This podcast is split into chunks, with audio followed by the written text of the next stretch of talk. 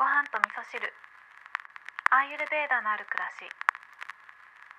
しこんにちは。アーユルベーダアドバイザーの土井京子です。今日はですね、リスナーさんからいただいているメッセージをまずご紹介したいと思います。ごはみそネームひよこさん。ひよこさんメッセージありがとうございます。こんにちは。いつも楽しく聞いています。先日の水を浄化する銅というのを聞いて、京子さんがブリタの浄水器を使用されているということだったのですが、京子さんは竹炭を使って浄水されたことはありますか？水道水に竹炭を浮かべて一晩置いておくとまろやかな美味しいお水になります。少し手間のかかる方法ですがぜひ試されてくださいというメッセージをいただきました。ひよこさんありがとうございます。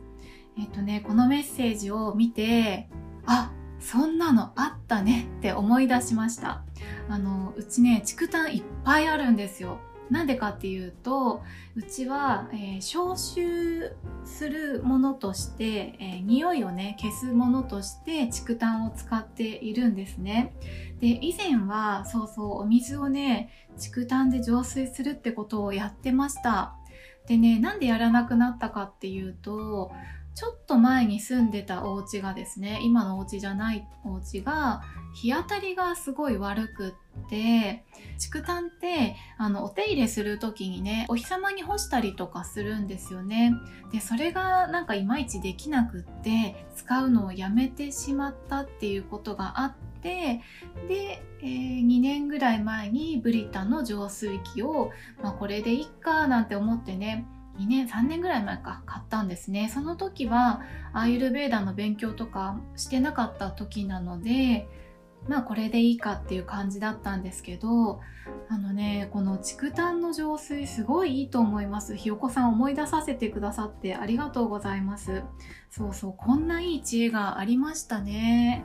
あのブリタの浄水器もいいんですよ。もちろんいいんですけど私ね今のお家に引っ越しをしてからしばらくこのブリタの浄水器も使ってなかったんですね。それは何でかっていうとあの浄水器ってどうしてもフィルターがいるんですよね。でこのフィルターって使い捨てだからすごくもったいないなっていつも思ってたんですね。だいたい2ヶ月で1個使って、えーあと使い終わったら捨てちゃうっていうことをするのがもったいないなって思ってたからどうしようかなどうしようかなって考えながら使っていなくって、えー水道水を、えー直に飲むとかってしてたんですね。でもうちの、え祖母からですねぬか床を受け継いだっていうことがあって、えーどうしてもねそのぬか床が、えーうちは木の桶に入れているので水がねどんどんなくなっちゃうんですね。乾くのが早くって野菜を入れてるだけだと追いつかなくってで葉っぱの野菜を入れたらどう？っておばあちゃんに言われたのでそれもやってたんですけどそれでも追いつかなくってお水を足さなきゃいけないっていうことになったんですね。で、えー水道水を直接入れるっていうのは良くないっていうのが、まあ、ネット上にも書いてあるし自分でもそう思うんですね。あの塩素とかねやっぱり良くないと思うのでそれで浄水をしたいなって思ってあそうだブリタがあったと思ってブリタ復活したんですけれどもそうでもね竹炭で良ければ竹炭の方が断然いいですよね。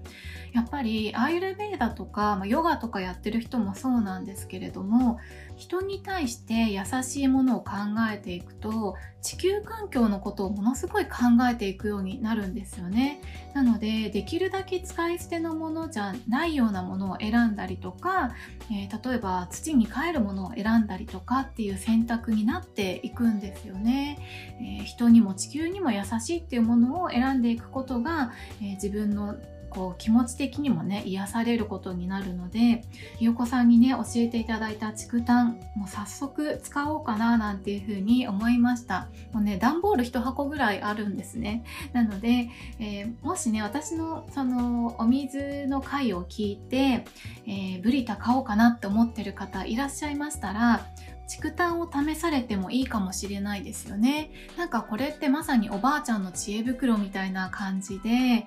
ー、昔からね多分言われてたことなんじゃないかなっていうふうに思うし実際ね確かにね美味しくなってたと思います。これねうちの母がね確か家でやってた気がするんですよね。なんか家の夜間の中に竹炭を入れてたような記憶があるんですけどそうやってね浄水をしておりました。ということで今日はですね、えー、ひよこさんからメッセージをナイスパスをいただいたので、えー、ご紹介させていただいたんですけれどもこうやってね私みたいにあのいろんな人に向けてメッセージを発信している人の言葉って結構ねあの自分では思ってもないような影響力があったりとかすると思うんですよ。最初はそんなことはあまり考えてなかったんですけどでも1年ぐらい続けてきてこうやってご感想のメッセージメッセージとかねあのいただいたりとかするようになってあ皆さん聞いてくださってるんだなっていうことを考えると